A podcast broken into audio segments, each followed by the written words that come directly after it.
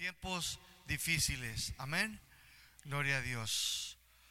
La, la otra semana, mis hermanos, no me tocó compartir. Tuvimos un invitado, pero hoy vamos a continuar con esta serie y que hemos aprendido muchísimo. Las últimas, hace dos semanas, yo compartí con ustedes un tema que se tituló es necesario que estas cosas sucedan. Y estaba basado en Mateo 24, porque Jesús dijo que era necesario que estas cosas sucedieran. Y mis hermanos, pues vimos ahí, ¿verdad?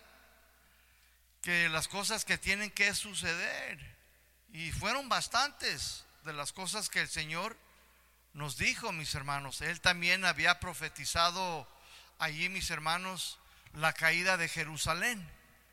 Y sabemos que dentro de la historia en nuestra era, sí sucedió. Sucedió tal y como él lo dijo.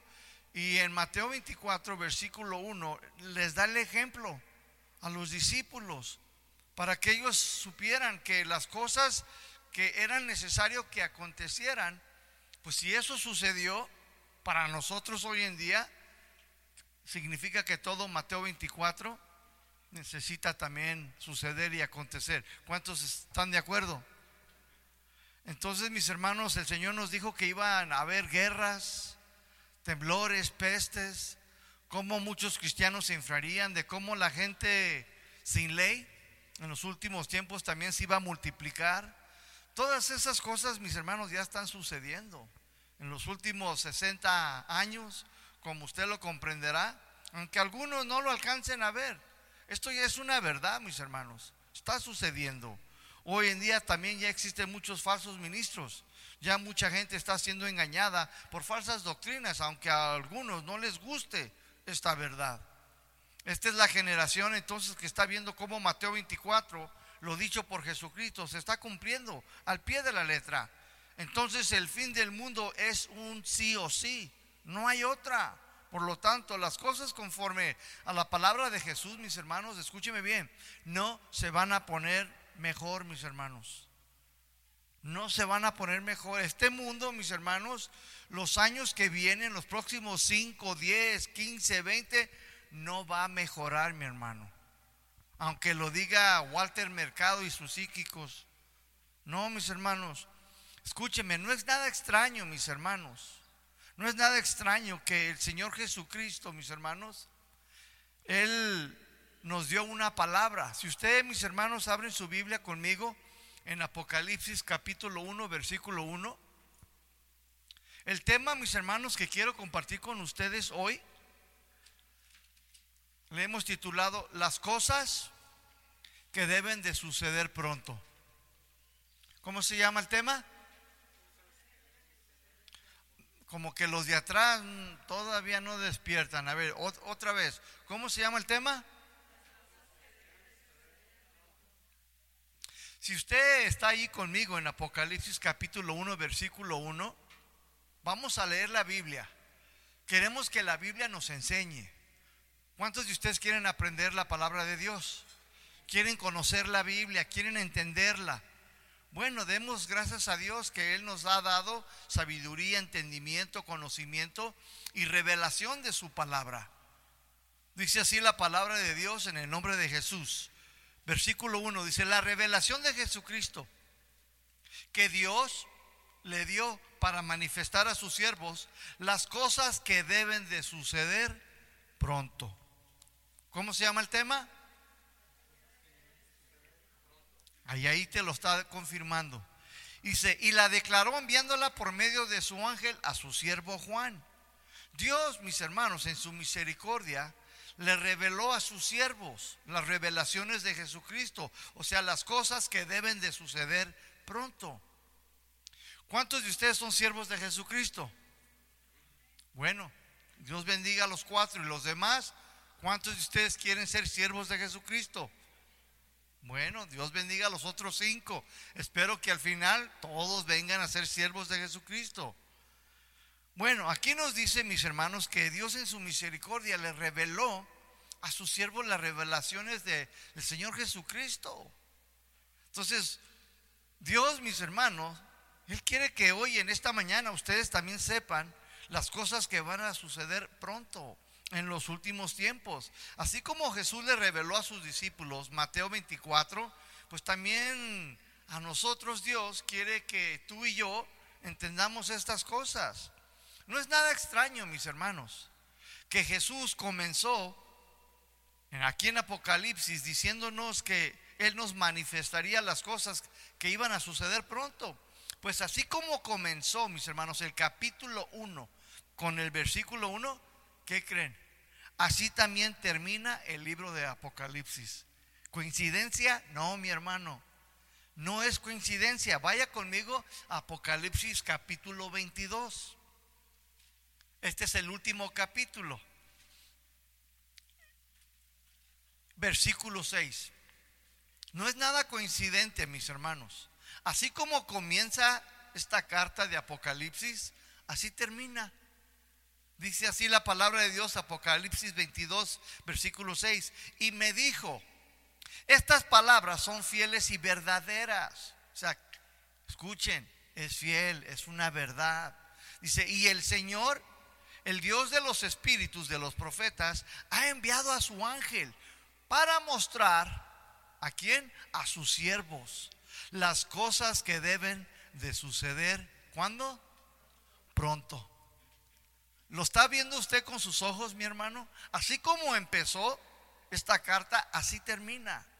Y el Señor, mis hermanos, te está dando a entender que Él quiere que tú sepas las cosas que van a suceder.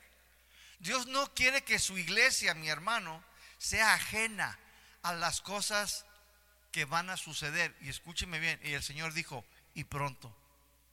Dios no quiere que tú, mi hermano, mi hermana, vivas en temor. Dije, ¿quién me está tocando? Dios no quiere que tú y yo vivamos preocupados, todos alborotados, atemorizados, con temor ahí, no, no quiero salir. No, no, no, no quiero ir a la plaza por lo que está sucediendo. Vemos que anoche, estaba mirando las noticias y ya era la noche, eran como las nueve y a veces miro las noticias de la mañana, en la tarde y en la noche. Mm, me agrada ver lo que está sucediendo en la ciudad. Y dice el noticiero, importante noticia, 11 asesinados en Tonalá en una fiesta. Dije yo, ándele, no fue uno, no fueron dos, fueron 11. Y a veces uno dice, no, yo ya ni quiero ir a por la leche. Pues tienes que ir. Pero Dios, mis hermanos, quiere que la iglesia, los hijos de Dios, los siervos, porque aquí dice que se la reveló a quién? A sus siervos. Dios no quiere que tú, mi hermano, mi hermana, andes paniqueado paniqueada. A veces los hijos pues van a tener que salir. Vas a tener que darles esa confianza de salir, pero si vamos a estar allí con las uñas enterradas a la ventana y esperando, Dios no quiere que la iglesia vivan así, mi hermano. Por eso Dios quiere que tú sepas, pero también que te prepares. ¿Cuántos dicen amén? Y es interesante, mis hermanos, cómo el Señor, mis hermanos, piensa en su iglesia, cómo siente acerca de su iglesia cómo Él le advierte a su iglesia. Entonces, estas palabras dice el Señor que son fieles y verdaderas, o sea, que van a suceder, quieras o no las quieran. Estas cosas sí van a suceder y son fieles, son verdaderas. Por lo tanto, es imposible que por más que alguien, escúcheme bien, ayune 40 días y 40 noches para que estas cosas no sucedan, van a suceder, mi hermano. Aunque usted decrete aunque toda una iglesia traten de declarar y confesar que las cosas van a mejorar en el mundo, escúcheme, las cosas no van a mejorar. Nosotros los cristianos tenemos que poner en orden estas cosas, mis hermanos. ¿Por qué? Porque Jesucristo, mis hermanos, nos lo está diciendo y debemos de entender que estas cosas, mis hermanos, están para, hermanos, no ir o orar en contra de lo que Jesús nos dijo que va a suceder. Entonces un creyente puede estar orando ciertamente en contra de lo que dijo el Señor que va a suceder. Sí, lamentablemente. Hay cristianos, cristianas que inocentemente el Señor nos dijo, todo esto va a suceder en Mateo, ¿recuerdan? Terremotos, guerras, el amor de muchos se va a enfriar, todas estas cosas van a suceder. Pero algún cristiano inocente que no conoce que estas cosas las está diciendo Jesús y que van a suceder, puede estar orando en contra. Pueden estar orando, no, que vamos a orar para que el mundo mejore. Que vamos a orar para que el diablo se convierta. Que vamos a, a orar para que los carteles también se conviertan. Escúchame, no va a suceder. Aunque tú ayunes, aunque toda la iglesia se pongan de acuerdo, no va a pasar, mi hermano. Porque eso es orar en contra de lo que Jesús está diciendo que va a suceder. ¿Sí me estoy dando a entender? Esto, mis hermanos, le puede pasar a cualquier creyente. Puede estar orando en contra de la voluntad de Dios, incluso hasta para su propia vida, mi hermano. Por eso hay que conocer la voluntad de Dios para tu propia vida. Hay que entender cuál es la voluntad de Dios para nuestro vivir como iglesia o en sus normas para no estar orando en contra, mis hermanos. Esto le sucedió a uno de sus más cercanos discípulos, a Pedro. ¿Recuerdan cuando Pedro dijo, Señor, no permitas que estas cosas te acontezcan? Y Jesús tuvo que llamarle la atención a Pedro, ¿sí o no? Jesús tuvo que ubicarlo, tuvo que corregirlo, ¿sí o no? Dile a tu vecino, dile, ubícate hermano. Díselo con confianza, dile, ubícate hermana. Jesús, hermano, escúcheme bien, nos enseña un orden de las cosas que van a suceder muy pronto y nosotros debemos de saber estas cosas y su orden en que van a suceder. Dios es un Dios de orden, ¿cuántos dicen amén? Y Dios le manifestó a sus discípulos este orden en cómo las cosas sucederían. ¿Para qué? para que pudieran ver y estar atentos, preparados. El propósito del Señor, mis hermanos, de manifestarnos las cosas que van a suceder pronto, no fue para que nosotros, como iglesia o cristianos, nos opusiéramos. No, fue para que nos preparáramos, mi hermano. Ciertamente no vamos a poder evitar estas cosas que van a suceder pronto y que han estado sucediendo, pero sí puedes estar preparado para cuando algo desagradable comience o esté sucediendo en el mundo. Los creyentes que no están preparados son creyentes que están en peligro de abandonar, de aceptar los caminos del Señor. Son creyentes que no tienen sana doctrina y andan todos confundidos, extraviados de las verdades de Dios. Son también aquellos creyentes que no tienen conocimiento de las cosas que van a suceder y no conocen el orden. ¿Por qué? Porque casi nunca van a sus iglesias para aprender sana doctrina. El apóstol Pablo, inspirado por el Espíritu Santo, mis hermanos, le escribió a una iglesia llamada la iglesia de tesalonicenses. ¿Para qué? Para que ellos supieran estas cosas y el orden antes de la venida del Señor. Esta carta de los tesalonicenses es conocida como una carta de escatología. Esta palabra escatología viene en dos palabras, escata y logía que proviene de estas dos palabras. Scata significa último y logía es un estudio.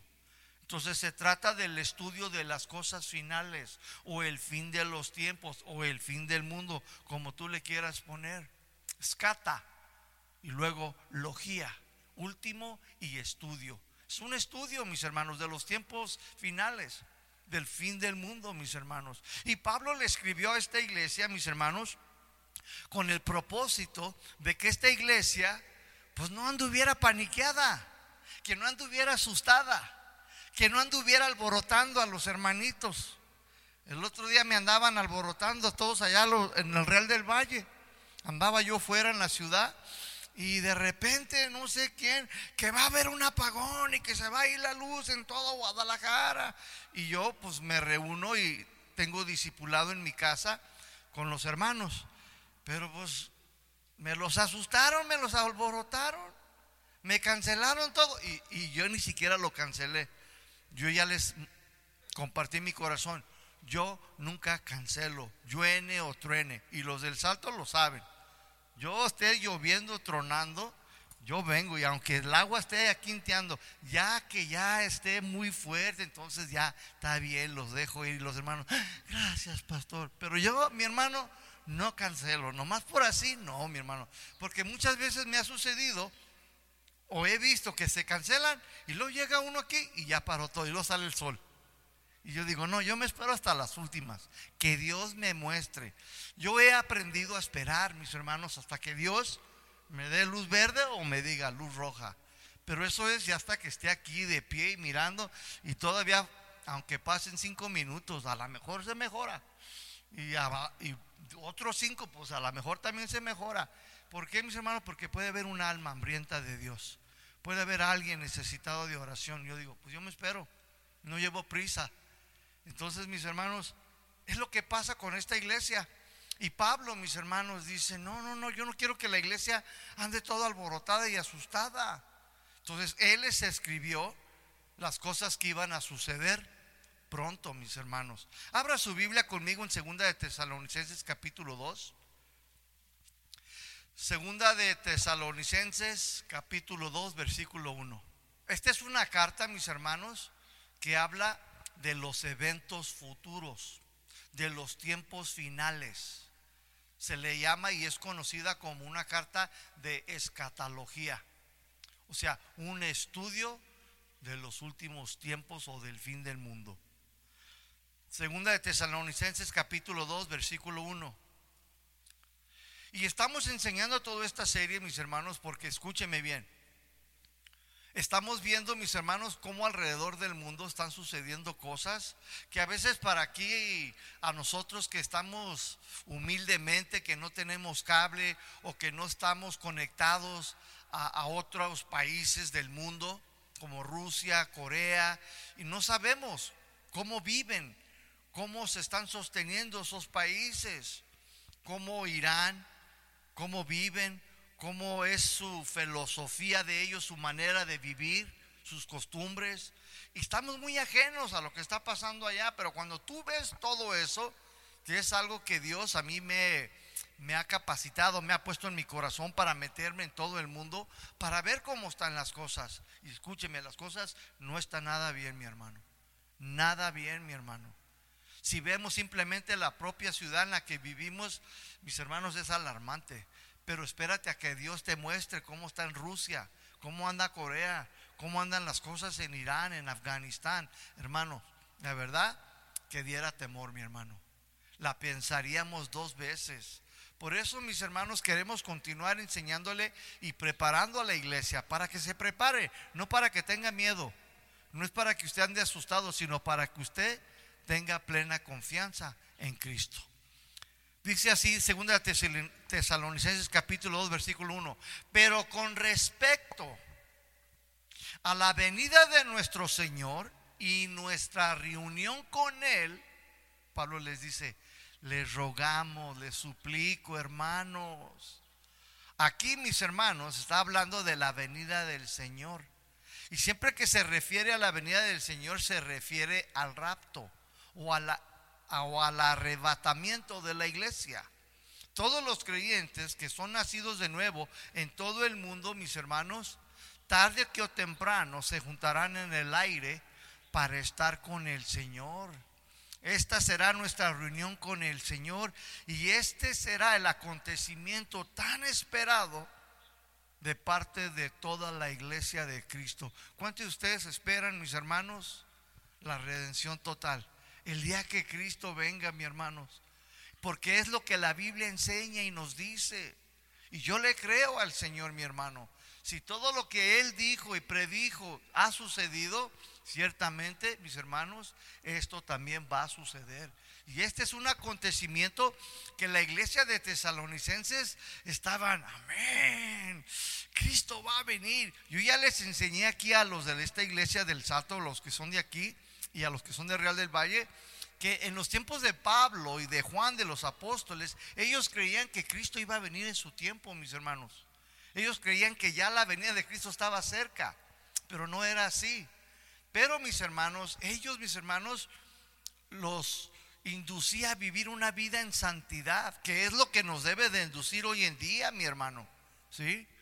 Y ellos estaban, mis hermanos, esperando este día, pero con, con, un gozo, con una alegría, mis hermanos. Cristo viene por nosotros y nos va a sacar de este mundo cruel y injusto que vivimos, de tiranía de los romanos y de la pobreza y de las necesidades y las enfermedades. Y ellos tenían su mente en las cosas de Dios, mis hermanos. Versículo 2 entonces Pablo ahí les ruega, les suplica a los hermanos, ¿para qué mis hermanos? Versículo 2 les dice, que no se dejen mover fácilmente de su modo de pensar, no se turben ni por espíritu, dice ahí la palabra de Dios. Esta palabra por espíritu, cuando dice no se dejen mover fácilmente, ni su, en su manera de pensar, no se conturben, lo dice, ni por espíritu. Esta palabra espíritu viene de una palabra griega que se pronuncia neuma, neuma, que significa corriente de aire, pero también significa un espíritu humano. Y aquí, mis hermanos, está hablando de un espíritu humano. O sea, Jesús está diciendo, no se dejen mover fácilmente ¿Cómo se moverá algo fácilmente? ¿Tú has visto cuando viene un aire y hay muchas hojas tiradas en el piso? ¿Cómo las mueve el aire? Fácilmente, ¿verdad? Las agarra y las trae para allá y las avienta para acá. Pues esa es la idea que Pablo nos está haciendo entender a nosotros.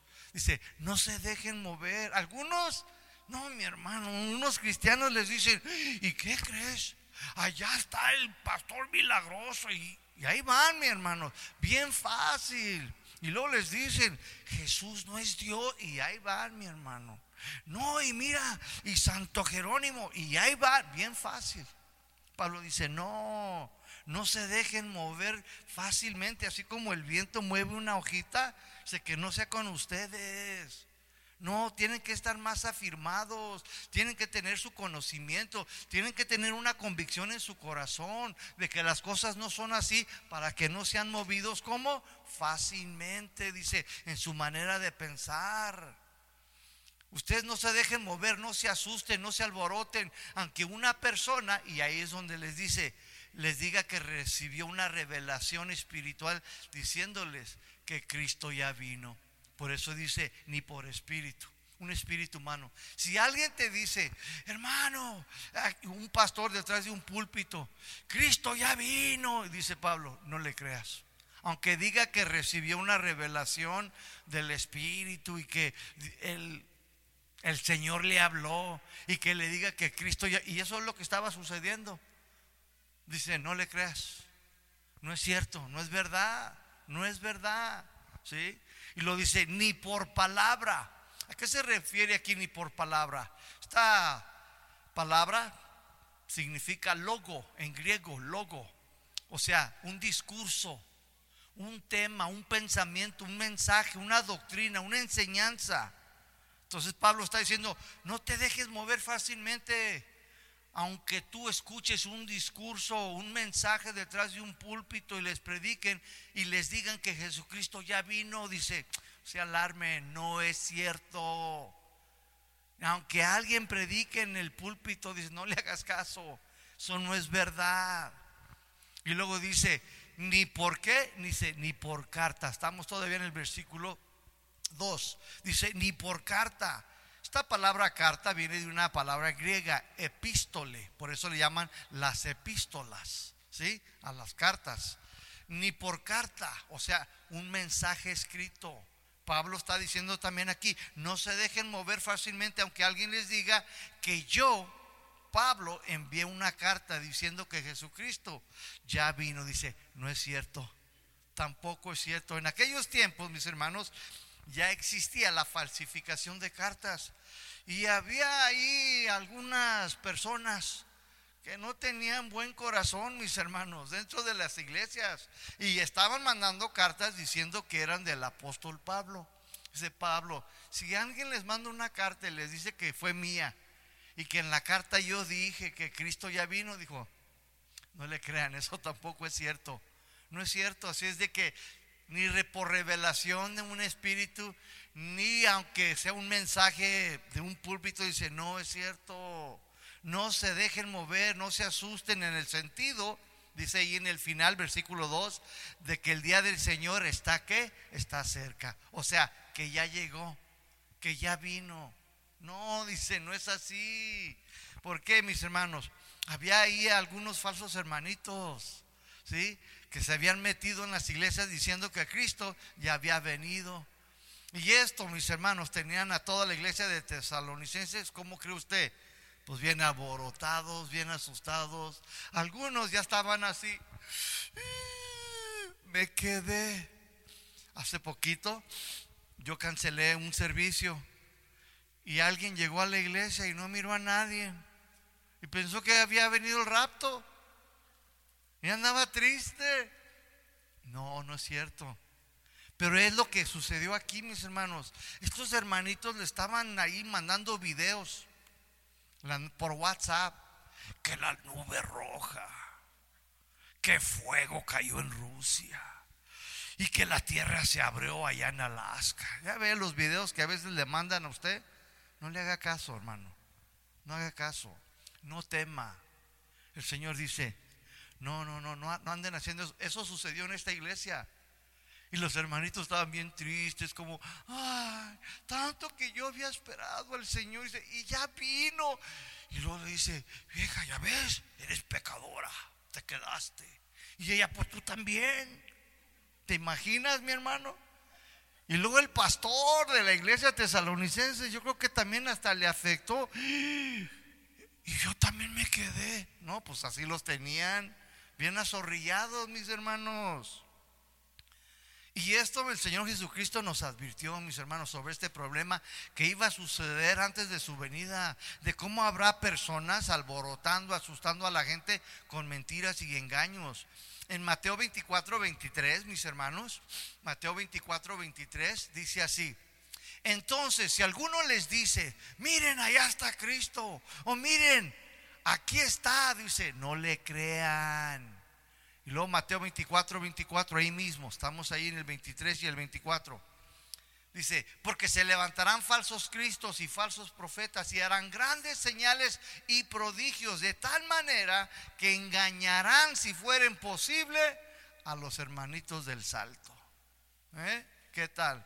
Lamentablemente algunos creyentes, mis hermanos, es lo que andan buscando en algunas iglesias, señales y milagros, en vez de buscar, hermanos, escúcheme, sana doctrina. Hay gente en las iglesias que se enfocan más en los milagros, en las señales. Escúcheme bien, iglesia, casa de oración. Esto, mi hermano, no va a cambiar ni va a transformar tu corazón, ni te va a hacer mejor hombre de Dios. Yo ruego y le pido a Dios que en el nombre de Jesús nos conceda sanidades, que el Señor toque a los hermanos, a las hermanas que tienen artritis, a los hermanos que tienen dolores de espalda crónicos, que tienen problemas con cáncer. ¿Cuántos les gustaría ver milagros, mi hermano? Sanidades en el nombre de Jesús. Claro que sí, mis hermanos, pero la iglesia no debe de enfocarse en eso, ir detrás de esas cosas, mis hermanos.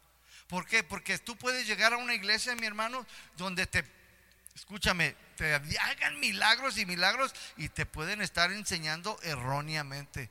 Te pueden estar enseñando mala doctrina, mala nutrición, o sea, mal alimento.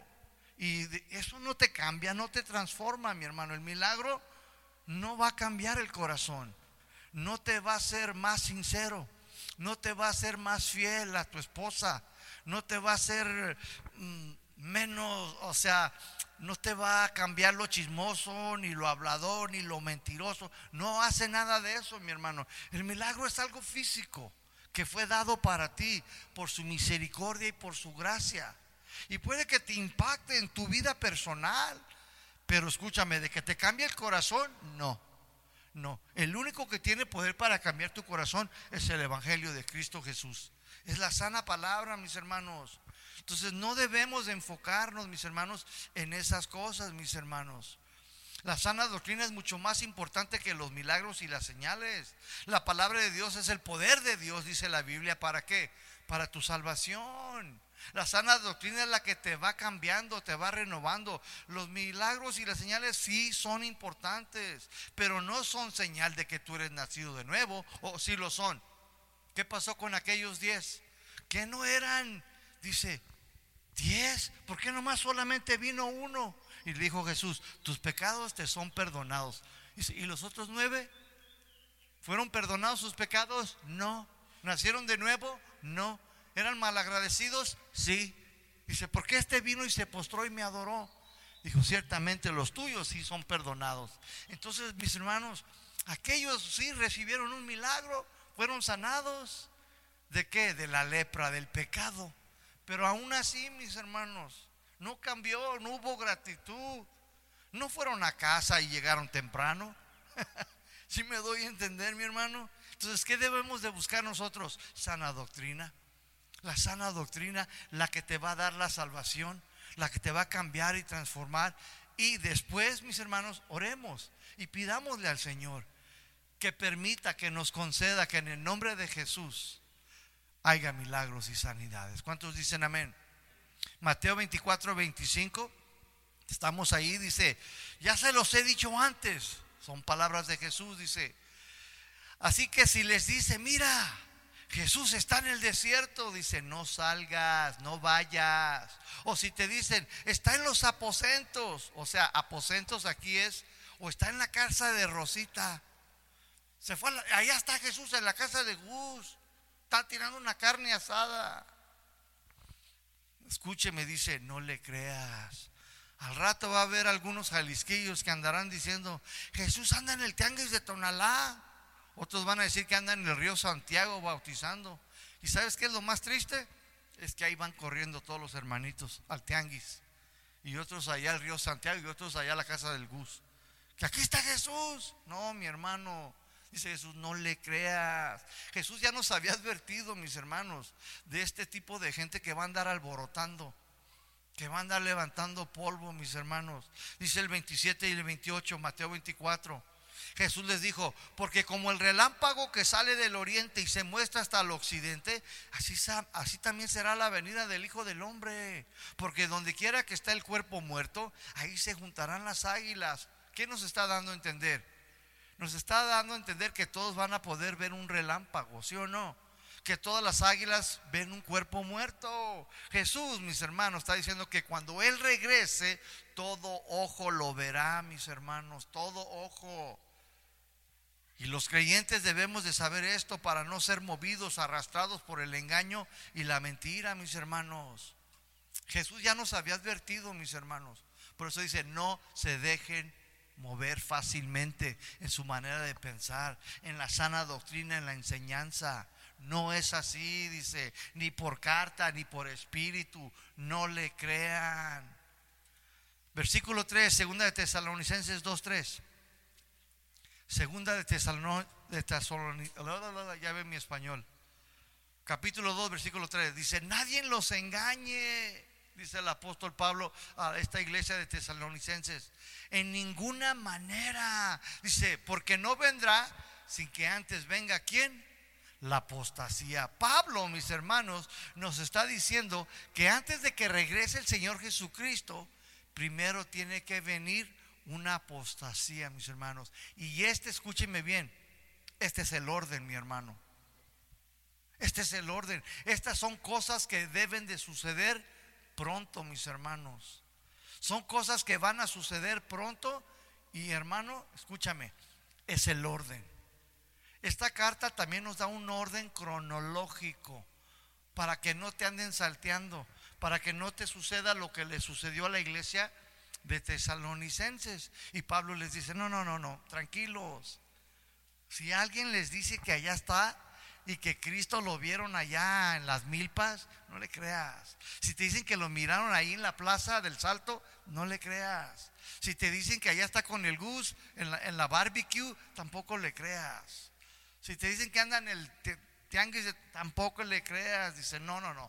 Y luego Pablo ya aquí empieza a mostrarnos y enseñarnos el orden. Dice, mira, antes de que venga Cristo, antes de que Él aparezca, de que Él venga por su iglesia, dice, primero. O sea, aquí está lo primero. ¿Qué es lo primero? Dice, va a venir una apostasía, ¿sí o no? Ahora, ¿quién es esta hermana, la apostasía? Pues no es ninguna hermana. Apostasía, mis hermanos, viene una palabra griega que viene en dos, apos y luego tasia. Apostasia, que significa caer. La palabra apos significa caer, alejarse, apartarse. Y la palabra sia, tasía, significa rebelión. Entonces, antes de que regrese Jesucristo, va a haber un alejamiento, dice, una separación de la gente de las verdades de Dios. Y esto los llevará a vivir en una que rebelión. ¿Recuerdan en Mateo 24? Dice que cuando Él, antes de que Él venga, que la, maldad se que multiplicará. Y la palabra maldad significa que anomía, sin ley. Que va a haber mucha gente viviendo sin ley. O sea que cada quien va a vivir como le da su gana. Y está hablando del Estado, está hablando del gobierno federal, está hablando de la gente en toda la sociedad y también está incluyendo a las iglesias. Por eso dice, y el amor de muchos se enfriará, ¿recuerdan? O sea que ya la gente va a amar menos a Dios. Ya no va a haber un compromiso con Dios. Ya no va a haber fidelidad a Dios. Ya nada más va a ser Dios, ayúdame porque ahorita me van a querer correr de, la casa. Señor, ayúdame porque ya me llegó el COVID. O sea, cuando lo necesitamos. Y así va a haber gente, dice el Señor, en los últimos tiempos, mis hermanos. Entonces, la palabra apostasía es lo que significa, mis hermanos, un alejamiento, una separación pero de las verdades y esto pues llevará a la gente a vivir en rebelión, mis hermanos. En los últimos tiempos, antes de que regrese el Señor, habrá una gran apostasía numerosa en todo el mundo y lo más triste que también sucederá en iglesias que se dicen ser cristianas. Cristianos y no cristianos en los últimos tiempos se van a alejar, se van a apartar y va a haber una diserción masiva. ¿Cómo? de las verdades de Dios y de su evangelio, mis hermanos. El Señor Jesucristo vendrá cuando esta apostasía esté en su mero apogeo, mis hermanos. O como dicen, en su mero mole, como dicen aquí en en el salto. Cuando ya la mayoría de la sociedad y muchos que son según cristianos estén viviendo separados de las normas de Dios. Le pregunto, ¿hoy cómo está la sociedad? ¿Cómo está la sociedad? Hoy si usted está viviendo y está viendo con sus propios ojos, la sociedad ya se separó, mis hermanos, de las verdades de Dios. Ya se alejaron, ya se apartaron de las normas de Dios. Hoy en día la sociedad está muy alejada, ya no viven como Dios manda. La sociedad de estos tiempos ya no toman en cuenta a Dios y mucho menos sus mandamientos. Día tras día las normas de Dios están siendo violadas, quebrantadas, mis hermanos, por hombres, mujeres y jóvenes y hasta los niños, mis hermanos.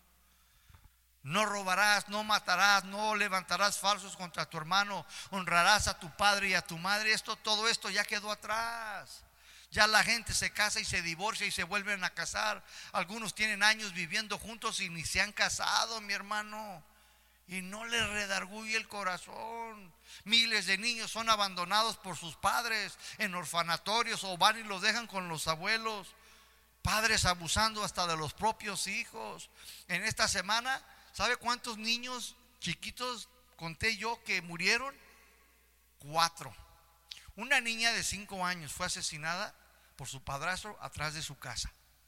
Y luego una madre y un padrastro llevaron a un niño ahí en no sé qué, eh, qué colonia, pero lo llevaron al hospital todo golpeado. Ya estaba muerto el niño, de tanto golpe que le dieron. Otro niño también, mis hermanos, y esto fue de una conocida amiga nuestra de la iglesia, nos platicó ella ahí en, la, en el estudio que tuvimos el viernes, dice que eres una amiga de su prima, dice el niño también, dice el padrastro, a puro trancazo, dice, y la mamá ahí estaba. Y lo asesinaron también, mi hermano. ¿Cómo está la sociedad, mi hermano? Escúcheme, la mayoría de la sociedad de hoy vive alejada de Dios y cada uno hace lo que quiere y vive como quiere, los mandamientos. Ya todo eso ya quedó atrás, mis hermanos. Honrarás a tu padre y a tu madre. Ya muchos hijos, mis hermanos, van y abandonan a los viejitos ahí. Algunos ya ni los visitan, mi hermano. Lo veo en la televisión. ¿Recuerdas de aquella señora que estaba solita? Dice, tengo hijas, pero no me visitan. Ya no hay compasión ni por los propios de la familia, mis hermanos. Las cortes supremas del mundo y el Estado federal ya también están separadas de las verdades de Dios. Estas son las cortes supremas que dictan las leyes a la sociedad. En el país más supuestamente cristiano del mundo, que es los Estados Unidos, en las escuelas hace muchos, muchos años, mis hermanos, dejaron de orar. En sus cortes, mis hermanos, yo recuerdo, mis hermanos, cuando era juvenil, yo llegué a ir a las juveniles, a las cárceles juveniles, cuando yo era niño. En la escuela nos hacían orar, mis hermanos. ¿Sabe cuándo dejaron eso? Cuando yo estaba como en el quinto grado. Te estoy hablando, bueno, de hace poquito, ¿eh? No, tampoco agarren malas ideas. Ustedes dicen, ah, pues, ah". no, no, hace, hace poco. Pero mi hermano ya tiene sus años. Ya, ya no oran en las, en las escuelas. Si tú vas a las cortes de Estados Unidos, siempre tenían los diez mandamientos, ya, ya no existen. Hace años que quitaron todo eso, mis hermanos. Lo fueron removiendo poco a poco, mis hermanos. Pero hermanos, esa es la sociedad. Pero ¿qué tal los cristianos de hoy? Eh? Hoy en día hay muchos cristianos que dicen que son nacidos de nuevo, pero lamentablemente no están viviendo conforme a las normas de Dios. Muchos cristianos están viviendo un cristianismo muy ligerito, muy light. Quieren servir a Dios como ellos quieren, pero no lo hacen conforme a su palabra. Muchos cristianos están como estaba Efraín. ¿Cómo estaba Efraín, mis hermanos? En Oseas capítulo 7, Oseas, el profeta más fresa, o sea, 7, 8. Mira lo que dice de este cristiano Efraín. Y así está la iglesia hoy en día, muchos cristianos. Yo prefiero decirle la verdad, mi hermano, herirlo, lastimarlo aunque no me mire a los ojos, pero prefiero herirlo con la verdad que matarlo con una mentira. Dice así, o sea, 7, 8. Dice, Efraín se ha mezclado, dice, con los demás pueblos. O sea, esta palabra mezclado, o sea, que andaba en la iglesia, pero vivía como los del mundo. Se comportaba como los del mundo. Pensaba como los... Es más, hasta compartía las charras sucias del mundo. Se, ha, mezclado con los demás del pueblo. Dice, Efraín fue una torta, ¿no qué? Dice, no volteada. O sea, que estaba cocinado solamente de un lado. Allá en Estados Unidos teníamos una palabra. Cuando alguien así andaba jugando, decíamos, ah, este niño no está bien cocinado. Ah, esa niña no está bien cocinada. Esa era una palabra que siempre usábamos en inglés. Pero, ¿qué cree? Hoy en día hay muchos cristianos así, que no están bien cocinados. Dice la palabra de Dios, dice, Efraín es como una torta. Dice, que no es volteada, o sea, que nomás se cocinó de un lado y la otro lado pues está toda cruda, ¿sí o no? Así hay cristianos, lamentablemente, tristemente, mis hermanos. Y luego dice el versículo 9, fíjate lo que dice, y devoraron extraños sus fuerzas. Y luego lo más peor, mi hermano, lo que le sucedió a Efraín, dice, y no lo supo. O sea que no se dio cuenta, dice, y aún canas le han cubierto, o sea que se hizo viejo. Dice, y tampoco lo supo.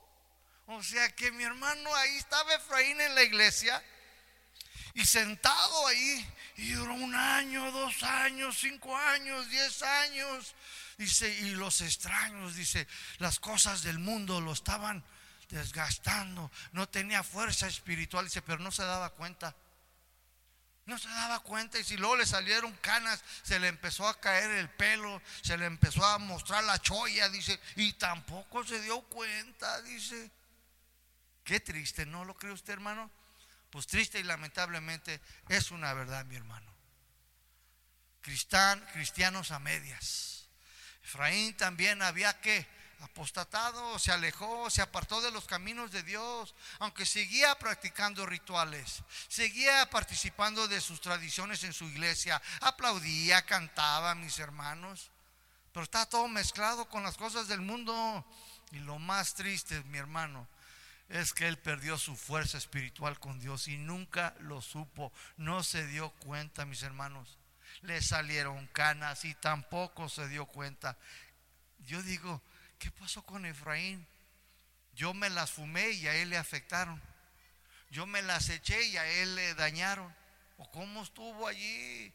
No sé, mi hermano, pero cada quien su religión. ¿Sí o no? Jesús dijo, el Señor dijo con sus palabras, dijo, con sus labios me honran, pero su corazón, dice el Señor, está muy lejos de mí, muy lejos muy lejos. Está separado de mí su corazón. Así están muchos cristianos hoy en día. Participan de las cosas de Dios, se persinan, cantan, pero no hay fuerza espiritual para con Dios, mi hermano. Yo espero que no haya de esos en esta iglesia y si lo hay, ponte listo. Ponte listo. Porque Efraín no se dio cuenta, mi hermano. ¿Cómo están las iglesias de hoy, mi hermano? la sociedad, los cristianos, pero ¿qué tal las iglesias de hoy? No, se quedan atrás. Muchas iglesias de hoy, mis hermanos, están, mis hermanos, casando a personas del mismo sexo, hombres con hombres y mujeres con mujeres, y hasta mis hermanos los aceptan con todos y sus niños adoptados. Ya tienen sus propias familias, iglesias que se dicen llamadas por Dios. Y escúcheme, estoy hablando de cristianas, romanas y de todas las denominaciones. Todas ya están casando este tipo de personas cuando la Biblia, la palabra de Dios, no lo prohíbe, mi hermano. Pero ya está sucediendo, mis hermanos. ¿Por qué, mi hermano, si la palabra de Dios no lo prohíbe? ¿Cómo me atrevo yo a transgreder, a violar, a quebrantar? No, mis hermanos, que nunca aquí venga alguien así, pero escúcheme, los tiempos difíciles, mis hermanos, vendrán tiempos cuando si una iglesia cristiana no casa a Juan con Pepe, nos van a querer demandar. ¿Sabías tú eso? Juanita y Margarita se quieren casar y si usted no nos casa, ¿y por qué te voy a casar? No eres del... No, pero mi mamá sí viene aquí y mi mamá aquí da sus ofrendas y usted y yo a veces vengo y me siento ahí atrás. Yo quiero que usted me case. Más adelante, mis hermanos, las cosas se van a poner, mis hermanos, de color hormiga dentro de las iglesias también, mis hermanos. Va a haber, en Estados Unidos ya sucede, ¿eh? Si no los casan, ahí verás, te voy a echar al juez.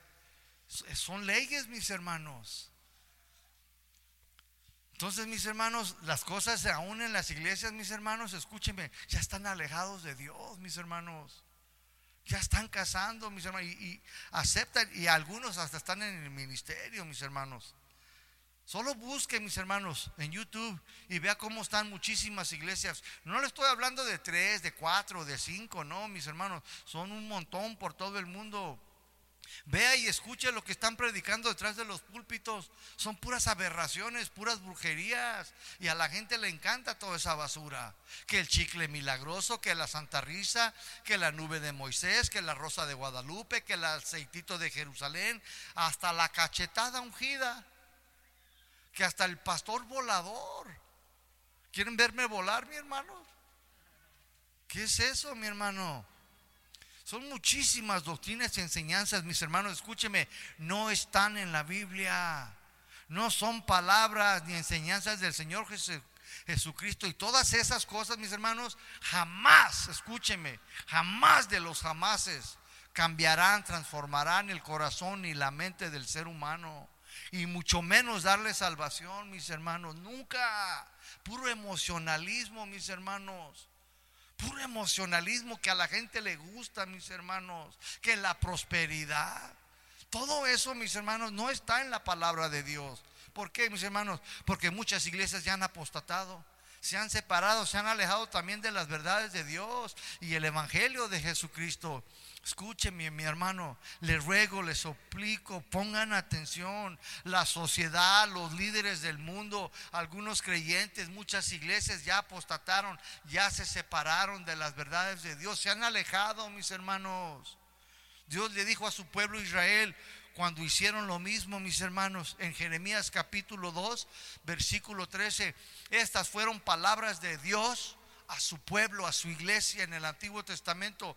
Pero hoy, mis hermanos, Él es el mismo de ayer, hoy, mañana y siempre. Y estas mismas palabras retumban, mis hermanos, para la sociedad. Retumban para las iglesias, para los cristianos, para los ministros. Dice así Jeremías 2.13. Jeremías capítulo 2, versículo 13 dice, porque dos males, dos cosas malas ha hecho mi pueblo, mi iglesia Número uno dice, me dejaron a mí, me abandonaron a mí, se han separado de mí, se han alejado de mí, dice, fuente de agua viva. Esa es la número uno, mis hermanos. Este era un mal que había hecho el pueblo de Dios. Y lo dice, y han cavado para sí cisternas. Y luego dice, cisternas rotas que no retienen agua. Estos dos males, dice, ha hecho mi pueblo contra mí. Número uno, dice, han apostatado, se han separado, se han alejado. Ya dejaron, dice, mis mandamientos.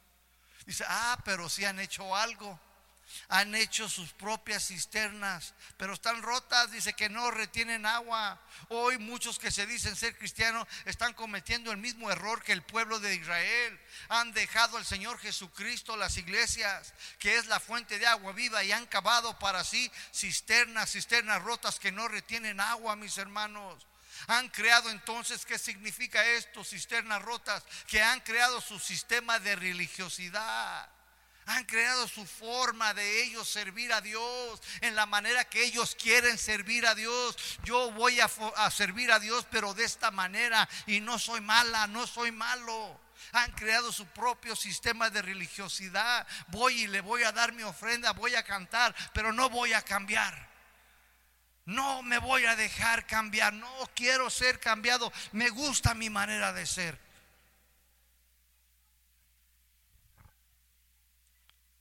Sirven como ellos quieren y han inventado doctrinas falsas, enseñanzas que no producen salvación, que no cambian su corazón y mucho menos les va a dar corazón, pasa su corazón, mis hermanos. La apostasía, la separación es el, alejamiento de las verdades de Dios y ya está en el mundo entero y no se puede discutir esto, ya es una verdad, mis hermanos. La palabra de Dios, el Evangelio, cada año que pasa, cada mes que pasa, cada día, ya está la palabra del Señor más diluida. Ya la palabra de Dios está muy contaminada, está muy rebajada, mis hermanos. ¿Y quién tiene la culpa, mis hermanos? Los ministros, aquellos que se dicen llamados, enviados por Dios, porque no están enseñando sana doctrina sino que están enseñando su propio sistema de religiosidad, que no cambia, que el Señor no nos mandó o no nos envió a predicar tales cosas, sino a predicar solamente el Evangelio, la palabra de Dios. ¿Cuántos dicen amén?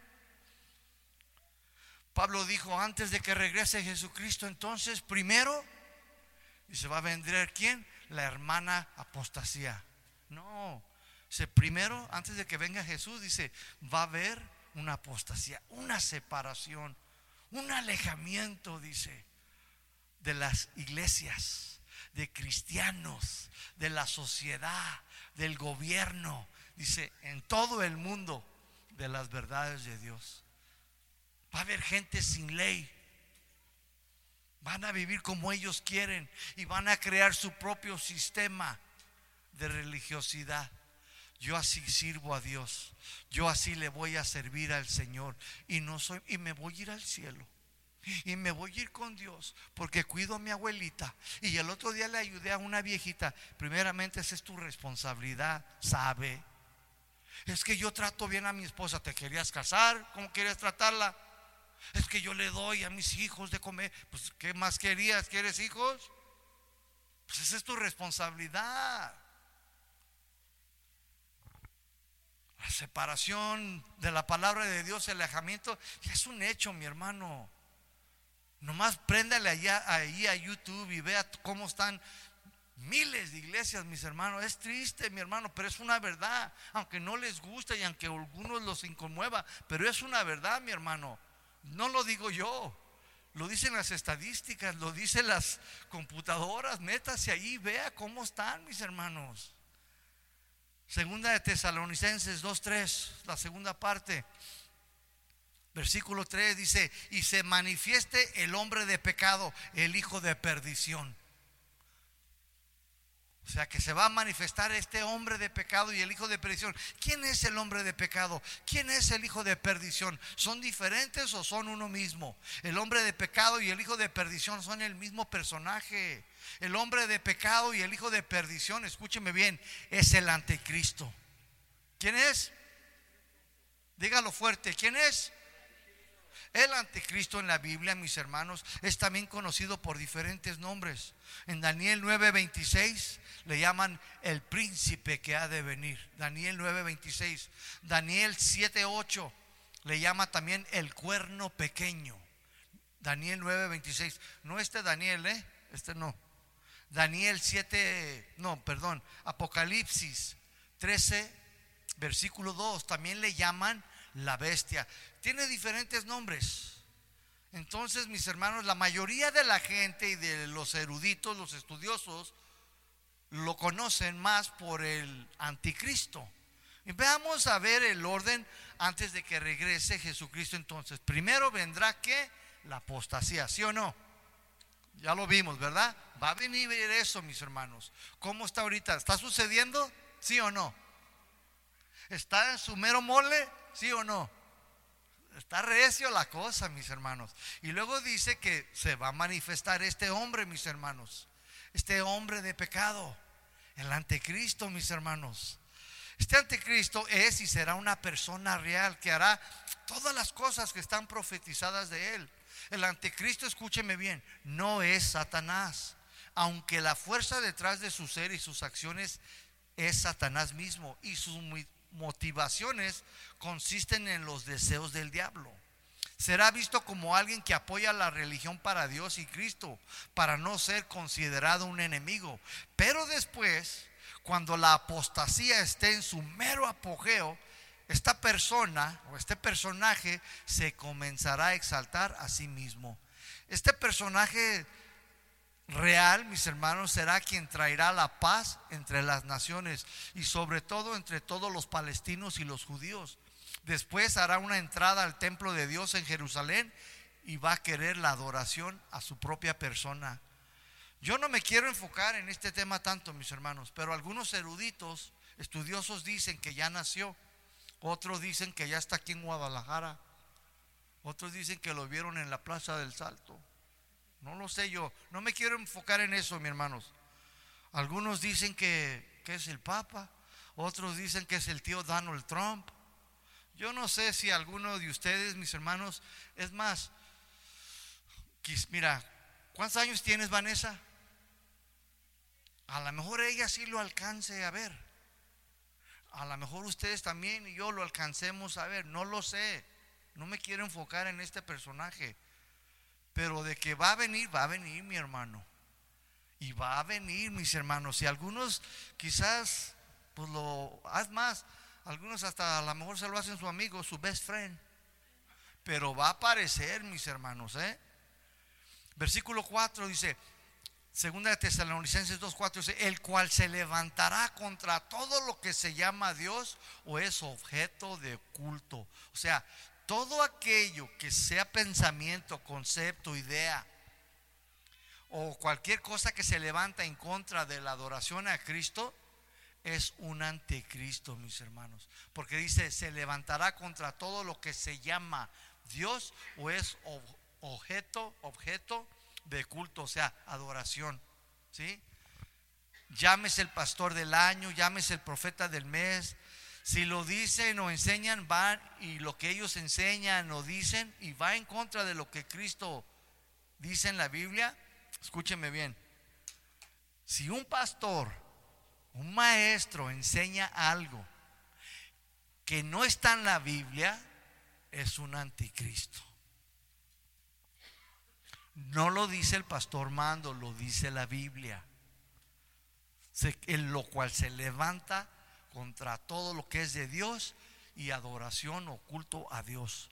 Todo aquello. Está hablando del pensamiento, conceptos, ideas. Y llámese como se llame, el pastor del mes, el pastor te quito tu cash, qué sé yo, mi hermano.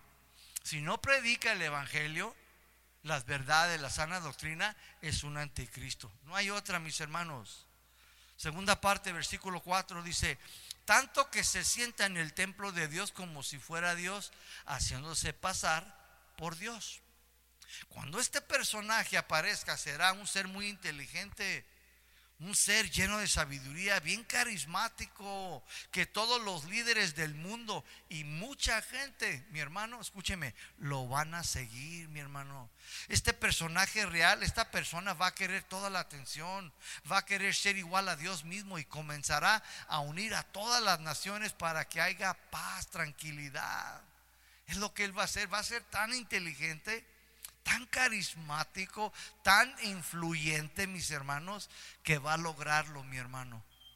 ¿Saben lo que ahorita todas las naciones están ahorita buscando? A un líder mundial que pueda traer paz entre los árabes y los judíos.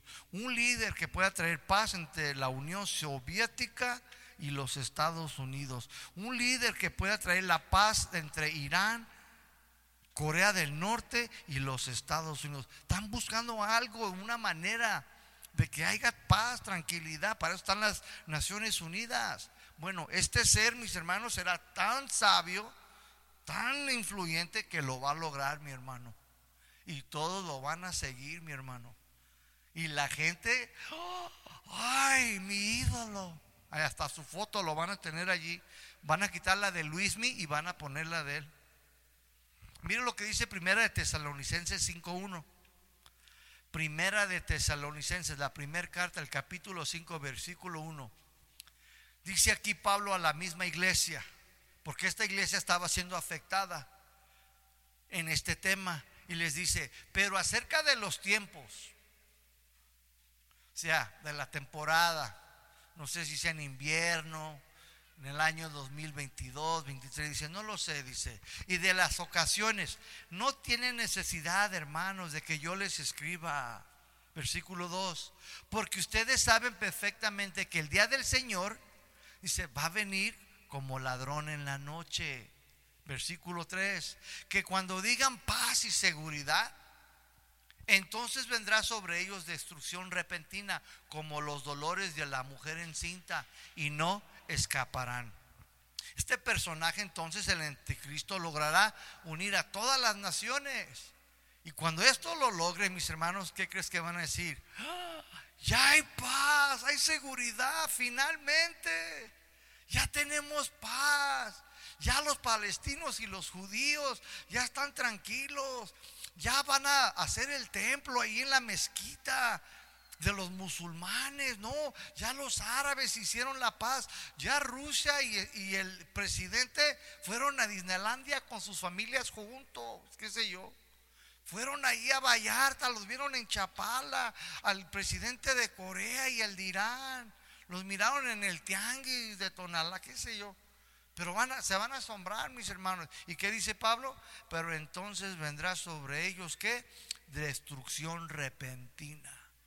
Es lo que va a suceder, mis hermanos. Cuando Jesús venga, llegará como un ladrón. ¿Cuándo? En la noche. Un ladrón, mi hermano, cuando Él llega, Él te avisa. Él nunca te va a avisar, mi hermano, que va a venir a robarte todos tus perfumes y tus joyas de, de Abón y todas tus películas de ahí de San Juan de Dios. Él no te va a avisar.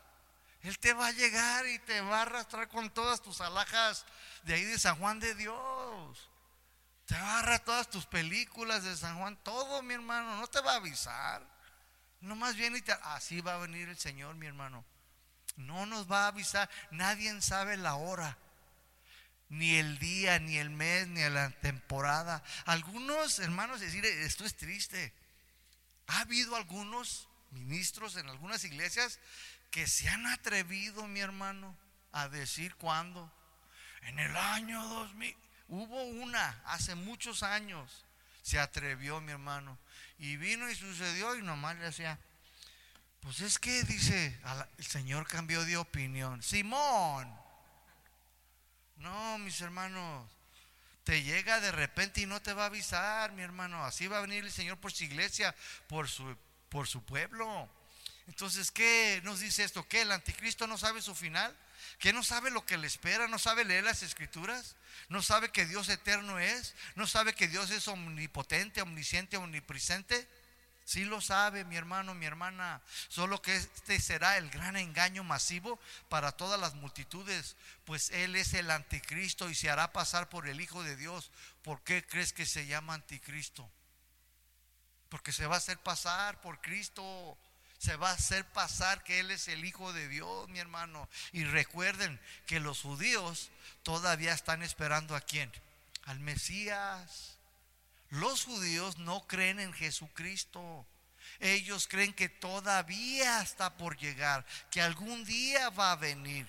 Ellos no creen en Cristo el que murió hace 2021 años, mis hermanos. Ellos no creen en ese. Entonces, esto, mis hermanos, de los judíos, es mundial, mis hermanos. Porque esto, mis hermanos, el enemigo, el anticristo, lo va a usar, mis hermanos, para hacerse pasar como el Cristo, el ungido el Mesías, mis hermanos, como si Él fuera el Hijo de Dios. Y muchas personas van a creer en Él, lo van a seguir y lo van a adorar, mis hermanos. Vamos a ver lo que dicen las escrituras sobre las características del espíritu del anticristo. Primera de Juan 4.1. Primera de Juan 4.1. Vámonos pronto. Primera de Juan 4.1 dice, amados, no le crean a todo espíritu dice, sino probar a los espíritus si son de Dios, porque muchos falsos profetas han salido por el mundo. Mira, este versículo 1 ha sido muy mal interpretado. Muchos creen que dice, no le creas a todo espíritu. Está hablando del espíritu de alcoholismo, el espíritu de las drogas, el espíritu de la mentira. No, Aquí la palabra espíritu es neumía, neuma, que nos está hablando de una persona, un espíritu humano. O sea, dice así, amados, no le crean a toda persona. ¿Cómo sé yo que está hablando de una persona? Por lo que dice siguiente, mira, si no prueben a las personas si son de Dios. Y lo dice, porque muchos falsos, ¿qué? Está hablando de personas. ¿Ya entendió? Está hablando de personas, porque ahí te lo dice, porque muchos falsos profetas, y aquí profetas se refiere a ministros. Yo no lo, yo no lo predico porque me, me gusta tirarles, no, mi hermano, porque es lo que la Biblia enseña. Dice, porque muchos falsos ministros han salido por el mundo. Versículo 2. Y en esto conocerás el Espíritu de Dios. Todo espíritu, o sea, toda persona que confiesa que Jesucristo ha venido en carne es de Dios. Escúcheme bien, mi hermano. Si usted le pregunta a una persona que no conoce de las escrituras, que no conoce del Evangelio, y usted le pregunta, ven, ¿tú crees que Dios es el Todopoderoso y Él se encarnó en un hombre? ¿Tú crees que Jesucristo es Dios en la carne? ¿Qué crees que te van a decir? Te van a decir que no. La mayoría, mis hermanos, te va a decir que no. Tú dile a alguien, a ver, ven, ¿tú crees que Dios, el creador del universo, del sol, las estrellas, los mares, la humanidad, los animales, el omnipotente, el omnipresente, se encarnó en un hombre? ¿Tú crees? A ver qué te dice. Pregúntale. Dile, ¿tú crees que Jesucristo es Dios? el todopoderoso, el que todo lo ve, el que todo lo sabe. Mira, la mayoría te va a decir no. Jesús es el Hijo, pero no es Dios. Jesús era un profeta, pero no es Dios todo. ¿Cómo va a ser Dios todo? Y ahí se va la historia. No te lo van a creer, mi hermano. Y aquí Juan nos está diciendo, en esto conocerás el Espíritu de Dios. Todo espíritu, toda persona que confiesa que Jesucristo ha venido en la carne es de Dios. Si una persona no cree que Jesús es Dios, entonces esta persona tiene al espíritu del anticristo porque no cree en las verdades de Dios, mi hermano. Por eso debemos de probar a las personas, debemos de primero saber si cree que Jesús es Dios encarnado, si cree que Dios estaba en Jesús reconciliando al mundo. Si o no lo dice la palabra de Dios en Corintios, que Dios estaba en Cristo reconciliando al mismo en sí mismo. Es lo que enseña la escritura. Entonces Jesús es Dios, mi hermano. Versículo 3, primera de Juan 4, 3. Todo espíritu, o sea, toda persona que no confiesa, que no cree que Jesucristo ha venido en la carne, no es de Dios. Y este es, dice, el espíritu del anticristo. Este espíritu del anticristo, mis hermanos, escúcheme, no es la persona en sí, es solo un espíritu que ha estado aquí por muchos siglos aquí entre la humanidad. ¿Para qué? Para descreditar a Jesús como Dios encarnado. El espíritu del anticristo es el responsable de influir en todas las mentes de las personas para que no crean en las verdades de Dios. Toda filosofía humana, concepto humano, idea no bíblica, fueron originadas y influenciadas por el espíritu del anticristo, mis hermanos. Y luego dice ahí el versículo 3, la segunda parte, el cual ustedes han oído que viene. ¿Quién viene? El anticristo, mi hermano. Ustedes han oído, dice, que viene, que dice un hermanito por ahí, que vamos a orar para que no venga, que vamos a atarlo en el nombre de Jesús para que no haga de las suyas, pastor. Escúchame, aunque ayunes 40 días, aunque decretes y declares, o te juntes con algunas iglesias para detenerlo, para que no venga, escúchame, va a venir. Algunos me dirán, pastor, ¿y si nos unimos en una cadena de oración con todas las iglesias del mundo para que no venga? Va a venir. Aunque hagas una cadena, mi hermano, con todas las iglesias del mundo. ¿Por qué? Porque Jesús te lo está diciendo, va a venir. No ores en contra de lo que Dios te está diciendo, tenemos que ubicar este orden, mi hermano. Tenemos que saber lo que el Señor nos está diciendo que va a suceder. Ores, ayunes, decretes, declares. Va a suceder, mi hermano. Va a pasar. Te guste o no te guste. Quizás algunos de ustedes, como les comenté, lo lleguen a conocer. Quizás algunos de ustedes lo lleguen a ver, aunque sea de lejitos. Quizás algunos hasta le manden una invitación por el Face, no sé.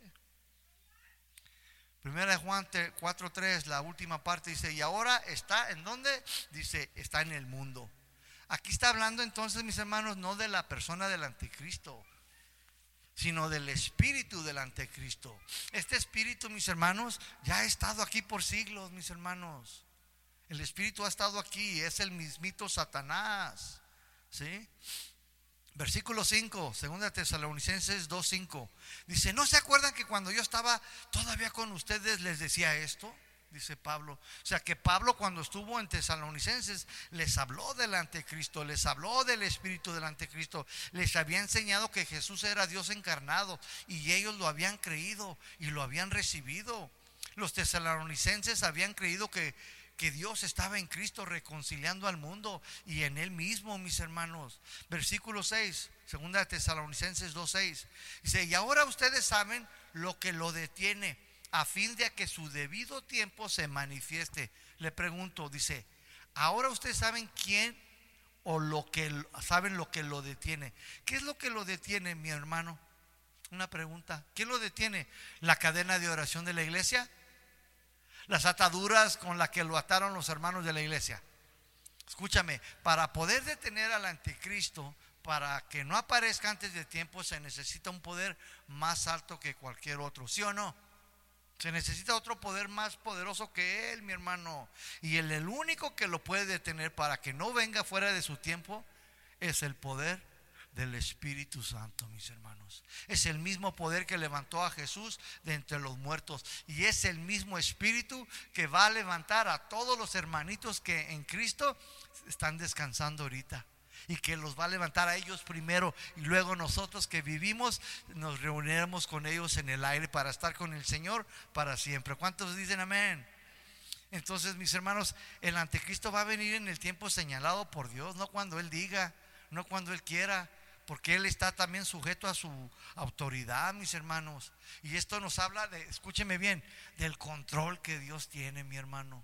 ¿Quién está en control? Dios, mi hermano. Ni Satanás ni todos sus achichincles pueden hacer lo que les da su gana. Versículo 7, mis hermanos. Dice, porque ya está en acción el misterio de la iniquidad, solo que hay quien al presente lo detiene, o sea, ya sabemos que es el poder de Dios, el Espíritu Santo. Dice, hasta que Él a su vez se ha quitado de en medio. Aquí la palabra dice, porque ya está en acción el misterio. Esta palabra misterio viene de la palabra griega musterión, que significa una verdad revelada. Y luego dice, de la iniquidad. Esta palabra iniquidad viene de la misma palabra maldad o nomos, o sea, sin ley. Entonces, esta verdad del anticristo ya nos fue revelada a nosotros por el Señor, mi hermano.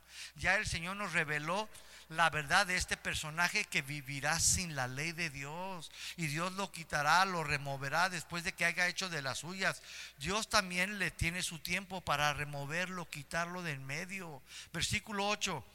Y entonces se manifestará aquel inicuo a quien el Señor matará con el espíritu de su boca y destruirá con el resplandor de su venida.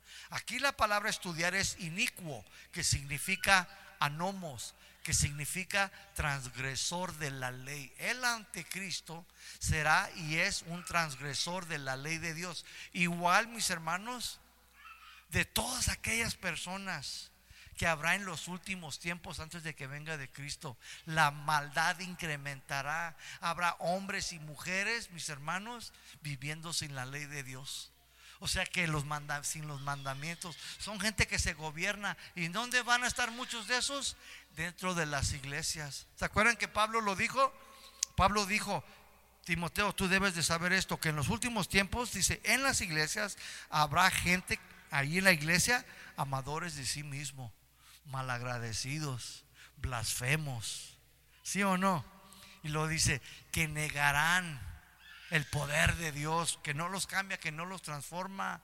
Todo ese gente maldad va a estar en las iglesias, mis hermanos. Gente sin ley. Dice que gente que no, no tiene ni siquiera reverencia para los padres, ni respeto. De eso está hablando aquí, mis hermanos todo transgresor de la ley de Dios, todos aquellos que violan las normas de Dios, que no obedecen la palabra de Dios, que siguen en el pecado, son transgresores de la ley de Dios y serán castigados por el Señor. Escúchame bien, iglesia. Dios demandará de todos los hombres y mujeres y todo ser viviente justicia, mis hermanos, por haber quebrantado su ley, su palabra. Si hay algo que el Señor aborrece y castigará duramente, ¿sabes cuál es? La rebelión. Y esto es cristianos y no cristianos, mi hermano. Y todo aquel que se diga predicador, mi hermano. Y a toda aquella sociedad que viva sin ley, sin respetar, obedecer los mandamientos de Dios, esto se llama rebelión, mi hermano. Y Dios aborrece la rebelión. Este es su mundo, mi hermano, no es el tuyo. Mientras tú y yo estemos viviendo, mis hermanos, tenemos un techo. Mientras tus hijos estén bajo tu techo, ¿quién gobierna? ¿Quién manda? ¿Tus hijos o usted? ¿Usted sí o no? Los hijos no mandan. Cuando se van ya ellos tienen su propia familia. Pero mientras usted, mi hermano, viva bajo el techo de Dios y esté viviendo, hay normas, hay reglas, mi hermano. Y si no las respetamos, si no las obedecemos, pues agárrese cada quien, mi hermano. Cristiano y no cristiano ministro y no ministro, mi hermano. Porque si hay algo que a él no le agrada, es la rebelión. Dios castigará a todos aquellos que viven sin ley, que hacen lo que les da su gana, que desobedecen su palabra. Versículo 9, mis hermanos. Inicuo dice, cuyo advenimiento es obra de Satanás, con gran poder y señales y prodigios, dice, mentirosos. El anticristo ayudado por Satanás, hará señales y milagros. ¿Y qué cree? Muchos los van a seguir, muchos van a creer en Él, muchos van a seguir los milagros y las señales. ¿Se imagina aquellos hermanitos que andan detrás de los milagros y las señales? ¡Oh! el ungido de Jehová, este pastor sí sabe. Y van a ir tras él, mi hermano. Pero eso, mis hermanos, escúcheme, es solamente para alejarlos de la salvación. Solamente va a usar, Satanás le va a dar toda esa capacidad, mi hermano, al anticristo. Va a orar y, y hasta te va a poner los ojos azules, Pati. Ay, ojos azules. Ay, me quitó 10 años. Mira, ya, ya no rechina. Mira, ya puedo. Y la gente lo va a seguir, mi hermano. Bien emocional. Bien contenta, mi hermano. Y hasta la casa le van a dar, qué sé yo. Y aquí ni el diezmo le puedo sacar. Jesús, María y José. Este es su propósito de Él, mi hermano, llevarse a muchos y lamentablemente muchos cristianos que andan buscando estas cosas, pues se van a ir detrás de Él, versículo 10. Y con todo engaño de iniquidad, dice aquí, para los que se pierden, por cuanto, escuche bien, dice, no recibieron el amor de la verdad para ser salvos. O sea, el anticristo se valdrá de toda clase de maldad para engañar a todos los que van a la condenación. ¿Por qué? porque no quieren aceptar las verdades de Dios para salvación, mis hermanos. Y lo dice el 11, por esto, ¿cuál esto? Pues porque no quieren creer, porque no quieren aceptar, porque no quieren recibir las verdades de Dios. Dice, porque por esto, dice, Dios les enviará un poder engañoso para que crean la mentira. O sea que el rechazar el Evangelio, el no creer en la verdad de Dios, el no aceptar su ley, el no obedecerla, traerá de parte de Dios un poder engañoso para que la gente crea la mentira. Dios mismo lo va a hacer, mi hermano. Dice, como no quieres, el pastor te predicó, el otro ministro te habló, te habló de la verdad, pero como no quieres obedecer y como no quieres aceptar mi palabra y como no quieres obedecer mis mandamientos, dice, te voy a dejar que caigas, dice, en un espíritu engañoso, para que creas en la mentira, dice. Es lo que está diciendo mi hermano. Versículo 13. Y el último, mis hermanos, el 12, ¿verdad? Dice, a fin de que sean condenados todos los que no creyeron, todos los que no aceptaron la verdad, sino que se complacieron en la injusticia. La condenación es el fin de todos los que no creen en las verdades de Dios y su evangelio de Jesucristo. La condenación eterna será su, su morada por la eternidad. Y finalmente, el último versículo. Lean conmigo el versículo 13. Dice, pero nosotros, qué bonito mi hermano. Dice Pablo, hermanos tesalonicenses, hermanos del salto, dice, pero nosotros debemos dar gracias siempre a quién? Al Papa Juan Pablo, a San Jerónimo. No, dice, debemos de dar gracias siempre, dice, a Dios. A Dios debemos de darle gracias, mi hermano, todos los días, mi hermano, toda la tarde, toda la noche. ¿Por qué debemos darle gracias, mi hermano? Dice Pablo, respecto a ustedes, hermanos, por el Señor, de que Dios, dice, por esto deben de darle gracias, que Dios los ha escogido a ustedes. ¿Para qué? Para salvación. Si Dios los escogió a ustedes. Así que si les dicen que allá andan en el río de, de Juanacatlán, no se crean. Dicen, acuérdense, primero va a venir una apostasía, va a venir un alejamiento, una deserción. Estas son las cosas, mi hermano, escúcheme bien, que van a suceder muy pronto. Ya está sucediendo, mi hermano. Estamos esperando solamente que aparezca quién entonces. Unos dicen que ya vive, yo no lo sé. Unos dicen que es un niño, otros dicen que está ya junior, que está como a los 15. A lo mejor ya lo tienen en el Face algunos de ustedes y no se ha dado cuenta. No lo sé, mis hermanos. Pero estas son las cosas que van a suceder pronto. Pablo dice, respeto a ustedes, hermanos, de que Dios los haya escogido para salvación mediante la santificación por el Espíritu, dice, y la fe en la verdad. O sea, primero vendrá la apostasía, después el anticristo, y medio de este, en medio de todo eso, vendrá el Señor Jesucristo por todos aquellos que andan en sus caminos, que obedecen su palabra, que fueron apartados por medio de la fe en las verdades de Dios. Cierra tus ojos. Vamos a orar. Bendito Dios y Padre, te damos gracias, Señor, por esta enseñanza, Señor. De estas cosas que deben de suceder pronto, Señor. Señor, nosotros somos la iglesia que estamos viendo, Señor, muchas de estas señales Señor, que ha estado sucediendo en el mundo, Señor. Estamos conscientes de las guerras, de los temblores, de las pestes, de las enfermedades. Estamos conscientes que estas cosas son necesarias que acontezcan y sucedan, Señor. Estamos conscientes que habrá, Señor, muchos en aquel día que serán engañados, porque habrá muchos falsos ministros, Señor, enseñando, Señor, doctrinas de hombre, y no es la sana doctrina, Señor. Yo te ruego, yo te suplico de lo más profundo de mi corazón, no me dejes, Señor, caer a la izquierda ni a la derecha. Ayúdame siempre, Señor, a estudiar la Biblia, la palabra tuya, palabra divina, Señor, que los lleve a la salvación. Que los lleve, Señor, a, a, vivir una vida, Señor, equilibrada. A ser cristianos, Señor, que conocen tus normas, tus leyes. Esa palabra que cambia y transforma el corazón. Esa palabra que solo puede otorgar la salvación, Señor. Yo quiero predicar ese evangelio. Yo quiero hacerlo con todo mi corazón, Señor. Pero también te rogamos y te pedimos que tú nos concedas sanidades. Que también nos concedas, Señor, milagros, Señor.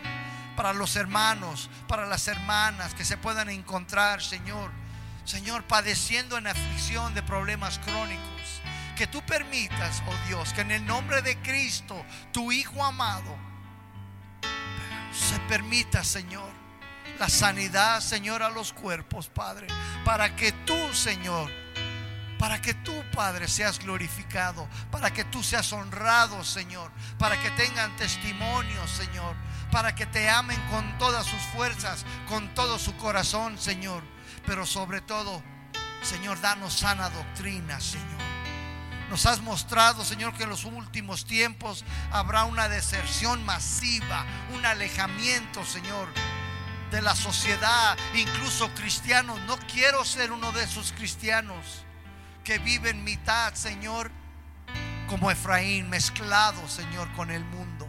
Yo no quiero vivir como Efraín. Yo no quiero, Señor, vivir en una iglesia año tras año, Señor. Y cavar, Señor, mis propias cisternas, sistemas de religiosidad. Cuando debo de servirte conforme a tu palabra, Señor. En santidad, en obediencia, en consagración, Señor. Renuévame, Señor. Renuévame en esta tarde, Señor. Dame fuerza espiritual, Señor. Señor, si he estado como Efraín y no me he dado cuenta que tu Santo Espíritu ilumine el corazón, Señor. Porque al que tú amas, Señor, lo azotas, lo disciplinas, lo corriges, Señor. Oh bendito Dios, ten misericordia de casa de oración El Salto y todos sus alrededores, Señor. Que tú añades los que han de ser salvos, Señor. Pero que conozcan sobre todo, Señor, tu sana doctrina. Porque esta apostasía, Señor, la estamos viendo alrededor del mundo. Porque vendrá, Señor, y no podremos hacer nada, Señor. Y vendrá este hombre inicuo de maldad, Señor. Y nosotros queremos estar solamente preparados para cuando todo esto suceda, Señor, podemos estar confiadamente, Señor, de que en ti estamos seguros. Porque en ti, Señor, se encuentra la iglesia. Ella es la niña de tus ojos. La iglesia es tu amada, Señor. Tú diste tu vida. Tú la compraste con tu preciosa sangre, Señor. Tú nos celas con un celo profundo, Señor. Tú nos apartaste, nos santificaste por medio de la fe, Señor, en Cristo Jesús, Señor. Ayúdanos a entender este orden, Señor, para no ser, Señor, alborotados ni temerosos, Señor, de las cosas que han de suceder, sino simplemente estar preparados para recibirte, Señor, en el nombre de Jesús. Amén y amén. Denle un aplauso al Señor. Que el Señor los bendiga, mis hermanos. Que tengan un día agradable en Cristo. Amén.